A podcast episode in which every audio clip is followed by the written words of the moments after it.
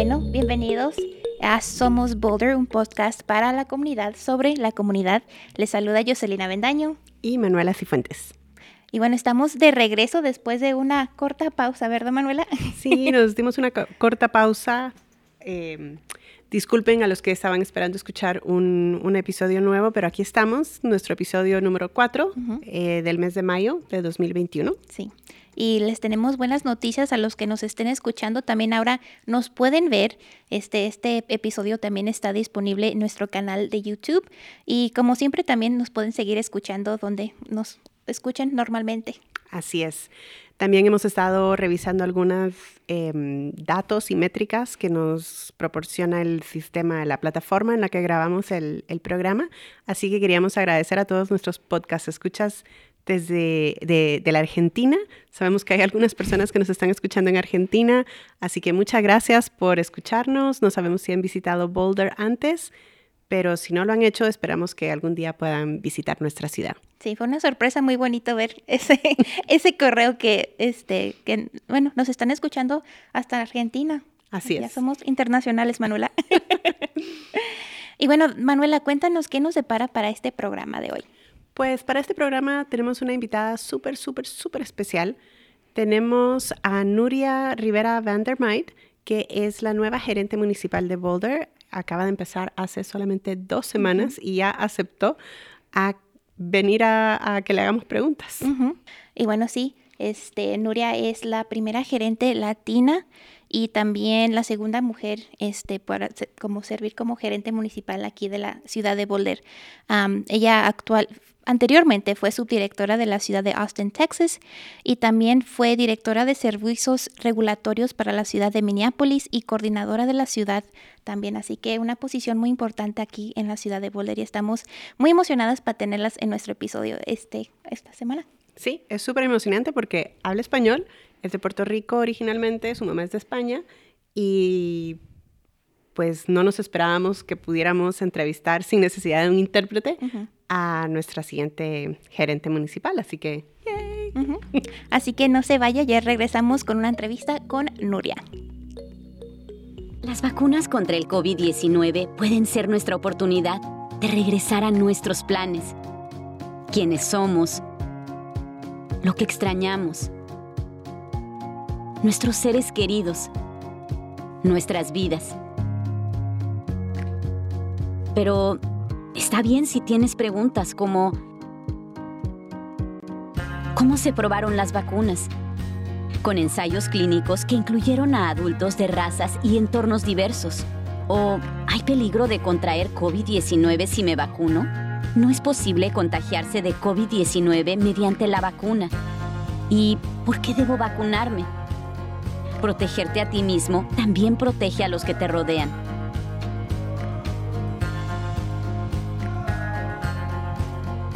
Para obtener la información más reciente, visita detidepende.org. Estamos aquí con Nuria Rivera Vandermeid. Exacto. ¿Correcto? Correcto. quien es la nueva gerente municipal de la ciudad de Boulder. Y para las personas que nos están escuchando y no lo saben, la ciudad de Boulder tiene un sistema de gobierno con nueve concejales que elegimos por medio de votación y entre esos nueve concejales, entre ellos escogen quién va a ser alcalde durante dos años, pero es una posición que no conlleva administración o gerencia de la ciudad. Para eso contratamos a una persona, la gerente municipal, que es su labor em, pues manejar la ciudad y no necesariamente se queda solamente durante esos dos años de, que cada dos años escogemos, elegimos eh, concejales municipales, sino que la última persona que tuvimos en esta posición estuvo 12 años y así que podrían ser 12 años. Estupendo. más. Entonces, eh, solo queríamos como darle una explicación. Este es un sistema de gobierno que se llama de alcalde débil, un weak mayor system. Y eh, queríamos explicarle a las personas, por si acaso no estaban al tanto. Pero cuéntanos un poco sobre ti queremos saber quién es Nuria. Eh, me pregunto eso, o mi marido pregunta eso a menudo. pues mira, primero, gracias por invitarme, ¿no? Ha, sido un orgullo no solamente ser elegida para este puesto, pero realmente empezar a conocer a un grupo profesional y eh, personal de la ciudad que realmente están dedicadas al servicio público. Así que un orgullo estar aquí representándoles a ellos. Nuria, te diría yo, más que nada es una mujer de familia, soy hija, soy madre, soy eh, madrastra, soy eh, cuñada, soy ahijada, soy de todo, ¿no? y yo creo que más que nada eso es lo que a mí me, me llena el corazón, es mi familia, ¿no? Soy abogada de profesión, hace mucho tiempo ya que no ejerzo, pero comencé con litigio corporativo en Boston hace muchos años. Eh, después me mudé de nuevo a Puerto Rico, que es de donde yo soy. Eh, y empecé a trabajar con el Departamento de Justicia en un caso que jamás en la vida hubiese imaginado, que es el sistema correccional de Puerto Rico. En mi vida lo hubiese imaginado. Pero realmente se trataba de reforma, se trataba de reformación, de cambiar un sistema penitenciario a uno de rehabilitación y con gran orgullo empecé allí mi, mi trayectoria municipal, ¿no? Así que estuve allí por mucho tiempo y después me casé tarde en la vida, pero me casé. Y mi marido, que tenía una hija en Minnesota, pues sabíamos que yo era la que me tenía que mudar. Y por ahí me fui a Minnesota, empecé a trabajar en Uruguay.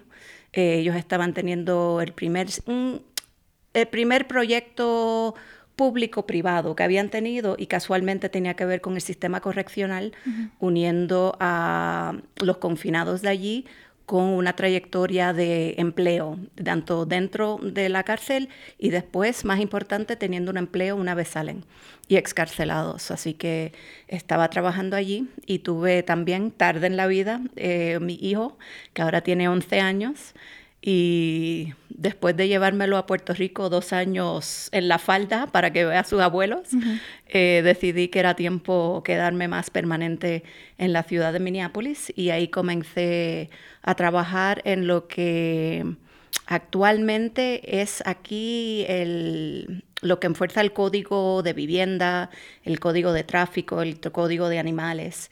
Y eventualmente eh, fui a más a la gerencia eh, hasta que el gerente con quien yo trabajaba en Minneapolis se mudó para Austin y después de estar detrás de mí por un año, pues decidí darme el vuelo y, cambiar y tener una ciudad más grande con más retos y también un sistema de gobierno similar al de Boulder, eh, de alcalde débil, gerente concejal.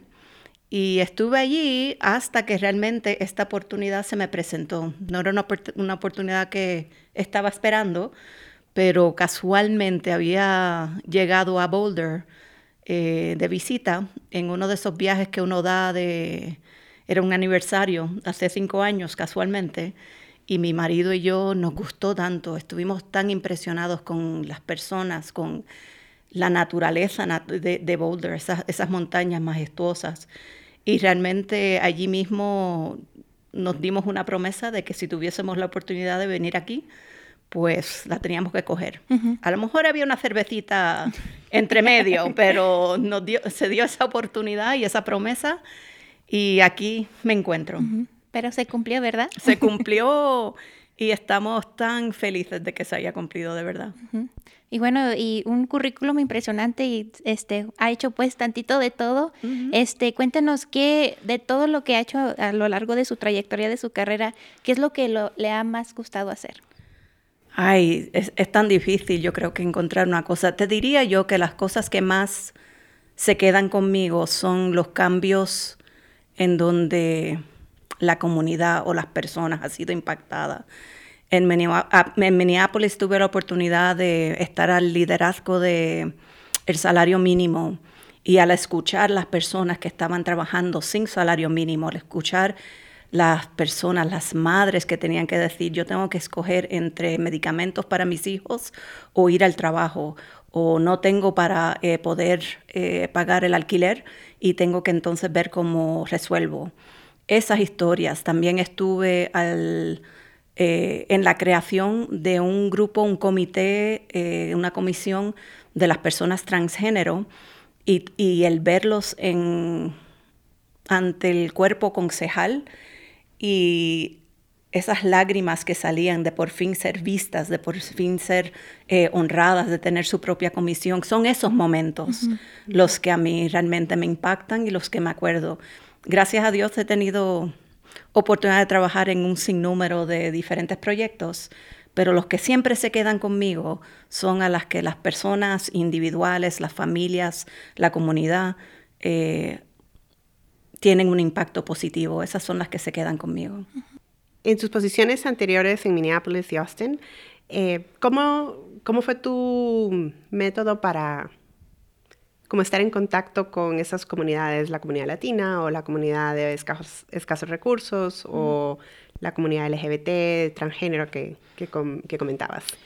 En ambas yo te diría que en, parte es bien fácil porque la ciudad, todas las ciudades que está trabajando tienen un método de, de, eh, de, equipos que trabajan con la comunidad directamente, de grupos y organizaciones que están dentro de la comunidad, así que en parte ha sido bastante fácil decir, pues mira, yo soy la persona nueva en cualquier posición que he tenido y ha sido bastante fácil entrar a esas organizaciones.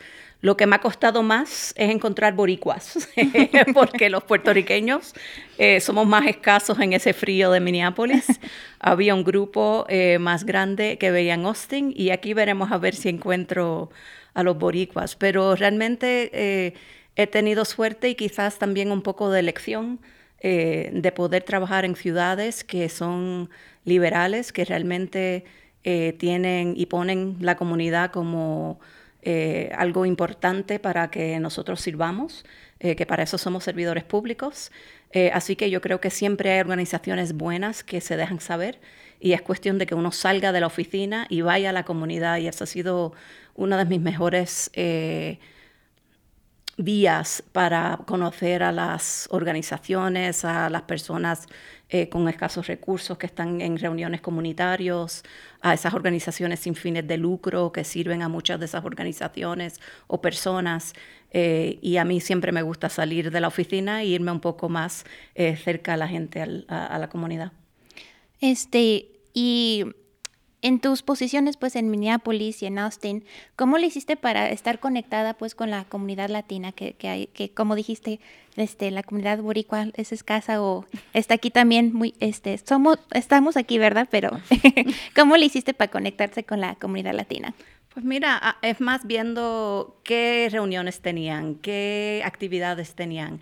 En Austin había un grupo. Eh, un teatro de boricuas que lo había hecho una señora que hace tiempo se había mudado para Austin, pero mantenía sus raíces boricuas y creó un teatro. Así que yendo a esas, a, esas obras, conociendo las personas, eh, eh, a mí no se me hace difícil hablar con, con la comunidad y con las personas, así que eh, tratando de buscar aquellas vías en donde pues, uno encuentra gente que son afines, ¿no? Así que también te diría yo que como toda, todas las, yo creo que las comunidades étnicas saben dónde está la comida buena. Así que encontrando aquellos restaurantes, encontrando eh, aquellos eh, lugares de encuentro de la comunidad y poniéndome allí y haciéndome disponible para conversación y ahí poco a poco la gente va hablando y te va introduciendo, te va presentando otras personas.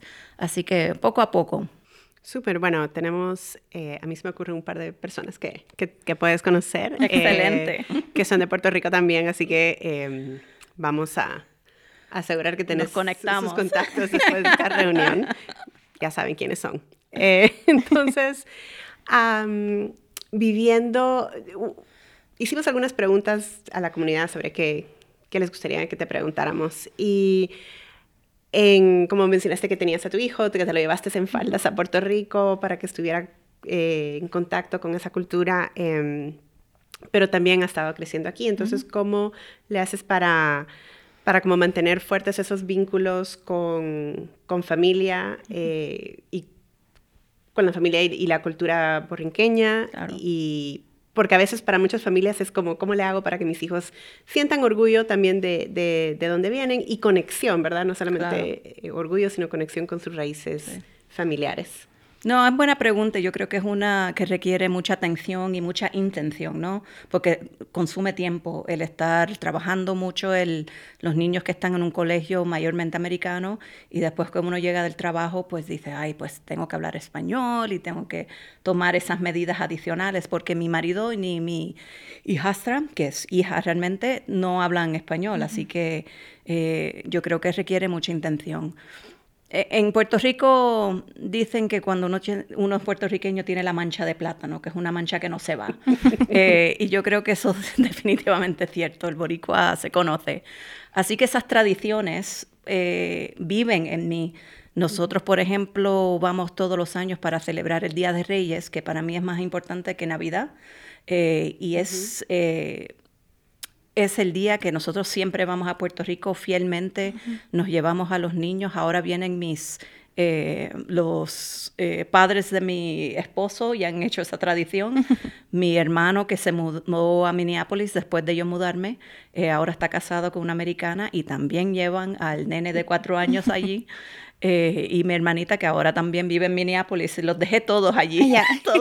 me los traje todo al frío y ahí los dejé. mi hermanita, eh, bueno, hermana, ya, la bebé siempre se queda la bebé, ¿no? Sí.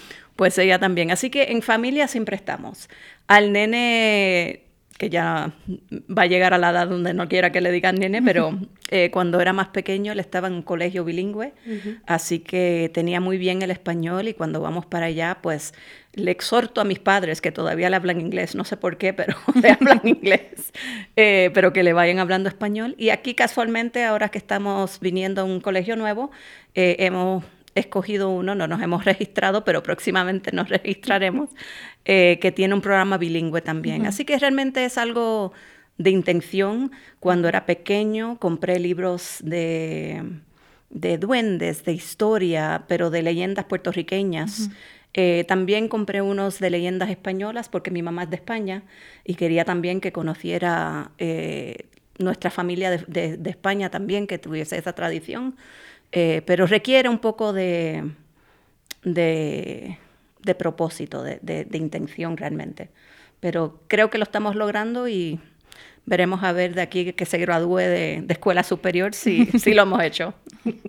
No, qué bonito que pues siga teniendo las dos culturas juntas. Este, y bueno, supongo que ahorita pues no tiene mucho tiempo, ¿verdad? Pero en su tiempo libre, este, cuéntenos qué libros está leyendo ahorita, qué tipos de, de lectura le gusta. Pues mira, a mí me gusta lectura de todo tipo. Tuve una, mi mejor amiga, que es una americanita de, de Ohio, eh, que estaba estudiando español y le encantaba la historia de, de, España, por alguna razón. Y continuamos en buena comunicación el día de hoy y estábamos hablando el otro día de una obra de Calderón de la Barca, La vida sueño, no sé si saben de ella, pero me encanta, que es la vida, un frenesí. Eh, así que en esa estaba leyéndola y estábamos, tenemos pendiente un vinito sobre Zoom para discutir la obra nuevamente, ya unos cuantos años después. Eh, en inglés estoy leyendo el nuevo libro de Bill Gates que acaba de salir sobre el clima. Eh, es un tema que obviamente nos interesa. Eh, esta ciudad es algo que se conoce como siendo líder en todas las iniciativas de clima es algo que nosotros como padres yo creo que siempre tenemos esa, ese interés para estar seguros que estamos dejando un planeta en mejor condición para nuestros hijos. Así que comencé a leer eso y en esas dos estoy andando ahora. Pero en cualquier momento tengo dos o tres libros. Ah, depende del, del, mood que se encuentre uno, ¿no? sí. Fantástico. Bueno, y como hablamos un poco de libros anteriormente, ¿alguna recomendación de libros infantiles? Bueno, te diría... Hay... juveniles, porque el nene ya no es tan nene. Sí, no. ya el nene ya no tan nene, ahora está en todo Minecraft. Acabas de mm. leer Artemis Fowl, que tiene un grupo de libros así. Y unos libros que realmente son de esos libros eh, gráficos de Splatoon. Ah. Así que ese es el tema. Eh, ya aquellos que tienen niños más pequeños, pues tengo un, un sinnúmero de libros que se los recomiendo a la gente. Cuando quieren hablar de de libros en español, porque creo que es importante. Eh, tengo el compañero, el gerente de Austin, que casualmente tiene una nena de dos años. A él les recomendé los libros de Bob's, Bob's Reading Books, de, primera enseñanza, que son fenomenales y son uno de los libros que mi nene aprendió a leer. Así que yo siempre puedo dar recomendaciones de libro. lo escucharon aquí. Y bueno, pasando pues de, libros a la comida, cuéntenos este, cuál es su comida favorita, qué es lo que le, le gusta comer.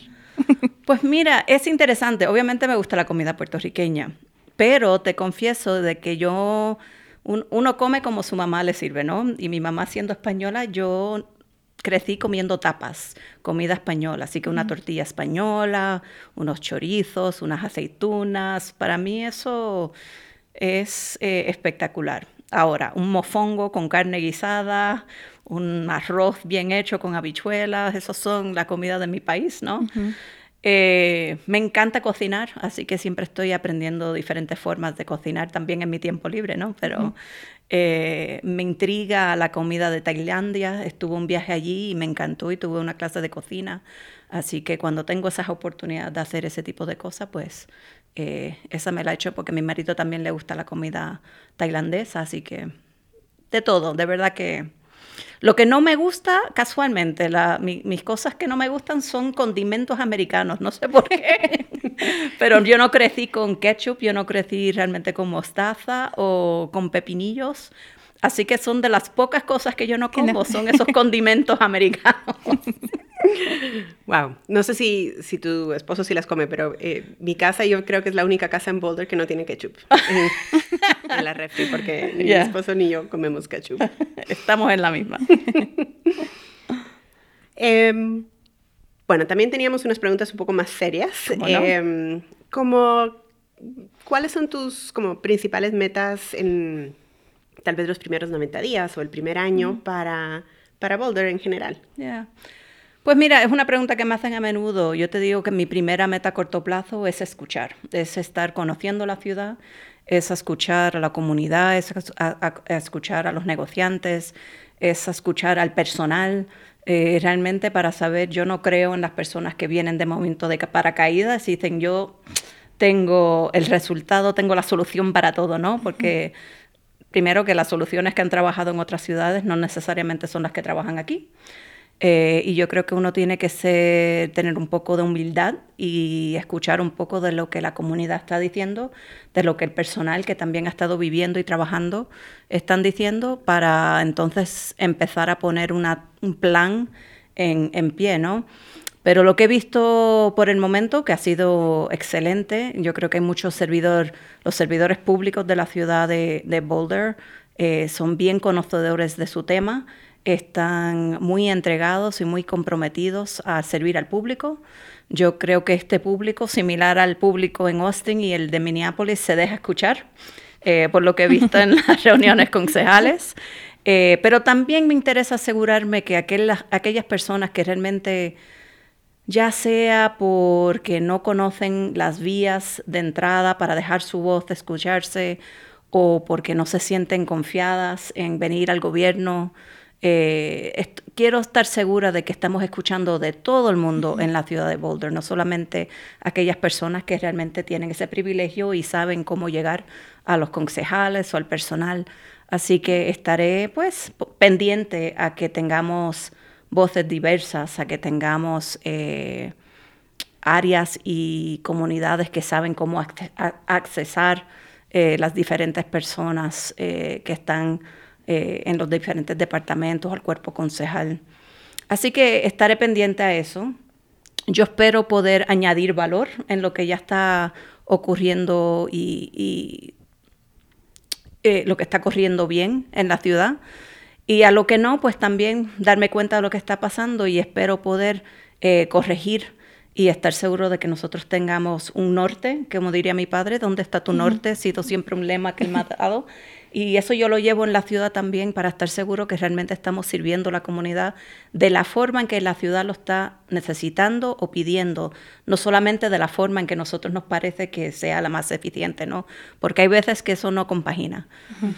Así que estaré a corto plazo escuchando mucho, eh, a, corto y a mediano paso estaré, francamente, lo que estoy ahora, que es leyendo mucho eh, y poniéndome al día. Y ya yo espero tener eh, a largo plazo una visión unida, donde realmente tenemos al pueblo eh, como nuestra primera misión, a un gobierno transparente, a un gobierno eficaz, a un gobierno saliendo de esta pandemia, yo espero pronto, en donde realmente estamos buscando a ver cómo todos nos levantamos económicamente, socialmente, eh, y eso estaré en la mirilla de lo que tengo por delante. Y cuéntenos, ¿qué se siente ser, este, bueno, la, segunda mujer gerente municipal y, más aparte la, primera mujer de color, la primera mujer latina en ser gerente de la ciudad de Boulder? Sí, pues mira, es un orgullo, de verdad. Amén uno no lo piensa, ¿no? Cuando uno está en su trayectoria, bueno, por lo menos yo no lo pienso cuando he estado en mi trayectoria profesional, ser la primera que, no, no, no, ha sido lo que me motiva. A mí realmente lo que me motiva es poder hacer bien y poder servir. Eso yo creo que o lo tienes o no lo tienes dentro de uno, ¿no? Eh, pero cuando me dijeron, aparte de cuando me dijeron que tenía el, trabajo, que excelente, eh, pero cuando me comentaron que sería la primera persona de color, pues también yo creo que lleva, eh, primero un orgullo, pero también yo creo que una responsabilidad de representar bien, de estar seguro que esa, esa perspectiva diversa que, que yo he tenido el beneficio de haber salido adelante, de que eso yo también lo pueda echar y tener, quitar esos escombros del camino para las personas que también están buscando cómo avanzar en sus carreras o en la comunidad como tal. Y bueno, sabemos que apenas lleva dos semanas en, el momento de esta grabación y le agradecemos por estar aquí. Este, cuéntenos, este, apenas empieza a empapar pues con los temas de la ciudad. ¿Cómo la han tratado sus primeras dos semanas? Pues mira, han sido eh, estupendas, han sido de mucho aprendizaje, han sido muchas conversaciones, eh, pero todo el mundo aquí me, impacta lo colaborativo que es todo el mundo aquí. Eh, y eso, mira, que todas las ciudades dicen que hablan mucho de la colaboración. Pero aquí en Boulder lo que he visto es algo más allá de simplemente hablar del tema o de tratar de ser colaborativo, sino que aquí realmente tanto el gobierno como las entidades privadas eh, no sé, es algo, es difícil de poner en palabras, pero se nota que es genuino, que es auténtico y que realmente están tratando de, de tener asociaciones o unirse en el trabajo para el bien de la comunidad. Así que ha sido grato ver eso también. Y todo el mundo pues me ha dado la bienvenida, han sido bien genuinamente eh, me han aceptado, me han estado trayendo poco a poco en, sus trabajos, en sus conversaciones. Así que ha sido bien agradable eh, estas primeras dos semanas, aparte de que también me estoy mudando. Así que entre todas esas reuniones y conversaciones estoy quitando cajas y poniendo cajas y eh, poniendo mi casa en orden, ¿no? Pero hasta el momento, en dos semanas, ha sido todo estupendo. qué bueno. Qué bueno, qué bueno. Bueno, y mm, hay algo que tal vez no, no se nos ocurrió preguntar que te gustaría que la comunidad compartir o que la comunidad supiera. No sé, mira, yo te diría que yo soy un libro abierto, realmente. Me puedes preguntar cualquier cosa y por lo general, a menos que no pueda decirlo por, por un caso legal, eh, hay poco que me puedas preguntar que yo no contesto. Así que si me ves en la calle, en confianza, dame un saludo eh, el otro día casualmente estaba eh, esperando a reunirme con alguien y me encontró alguien, un estudiante que había estado en un programa para estudiantes en Minneapolis, que ya vamos, tiene que haber pasado cuatro o cinco años, que de momento me vio con mascarilla y todo y me dijo, oye, tú eres Nuria. Y me quedé perpleja. Así que si me estás escuchando, llámame que estoy esperando tu email. Eh, así que nada, pero que estoy, de verdad que soy un libro abierto. Soy, de verdad que cuando digo que soy una humilde servidora pública, de verdad que, que lo, pienso. Yo creo que eso de título y posiciones, eh, de nuevo, un orgullo tenerlo, pero también para mí... Eh, si yo no hago bien para el público, si yo no hago bien para la comunidad, ¿de qué sirve no? Eh, ese, esa posición? Así que es algo que me, que me, que me llena eh, tanto el corazón como la mente de qué es lo que tengo que hacer el próximo, en, que está en mi agenda para hacer, es servir al público. Así que eso lo tengo por alto. Eh, te diré que estaré comprando mi primera bicicleta eléctrica. Yo vengo de un país en donde eso de bicicleta no se da. Eh, Puerto Rico no tenía la infraestructura cuando yo estaba creciendo. Así que llevo años viviendo en ciudades en donde eso del ciclismo eh, y de salir de los vehículos y entrar en una bicicleta es, es no solamente lo de moda, sino es, excelente para el planeta. Así que me voy a tirar a, la aventura y voy a empezar a conocer por aquí los caminos. Eh, voy a empezar con una bicicleta eléctrica porque no estoy en las mejores condiciones físicas, así que poquito a poquito. Pero de verdad que estoy emocionada de, empezar a, crecer raíces aquí en esta ciudad eh, y de poder servir de la mejor forma que yo pueda. Listo, bueno, pues definitivamente es un lugar perfecto porque no todos los caminos para bicicletas son para arriba. Aquí tenemos muchos que son excelentes. Planos. Entonces, lo digo por experiencia, son los que me conozco. Y estamos muy, muy contentos de, tenerte aquí en Boulder. Muchas gracias a, Austin y a Minneapolis y a Puerto Rico y a España por, por mandarnos a Nuria. Estamos muy, muy contentos de, de tenerte. Muchísimas gracias por tenerme aquí un rato y por esta conversación tan bonita. Sí, cuando, cuando quiera que está su casa, cuando quiera sentarse a platicar con nosotros un ratito, se lo agradecemos. Estupendo, aquí, eso yo lo hice en Minneapolis mucho, así que aquí cuando me inviten estaré. Perfecto. Con la llegada de las vacunas contra el COVID-19 puede que te preguntes, ¿debería vacunarme? Y si lo hago, ¿podré seguir con mi vida sin poner en riesgo a mi familia? Tienes preguntas y eso es normal. Lo cierto es que las vacunas son seguras y eficaces, salvarán vidas. Para la información más reciente sobre las vacunas, visita de tidepende.org, porque volver a los momentos que extrañamos comienza por estar informado. De ti depende. Bueno, y con eso terminamos nuestra entrevista con Nuria. Como se pudieron haber dado cuenta, es una persona muy fácil de de platicar con uno. Dice que es un libro abierto, que si la ven en la calle la pueden em, hacer preguntas y nos quedamos muy, muy satisfechos con, con esta entrevista.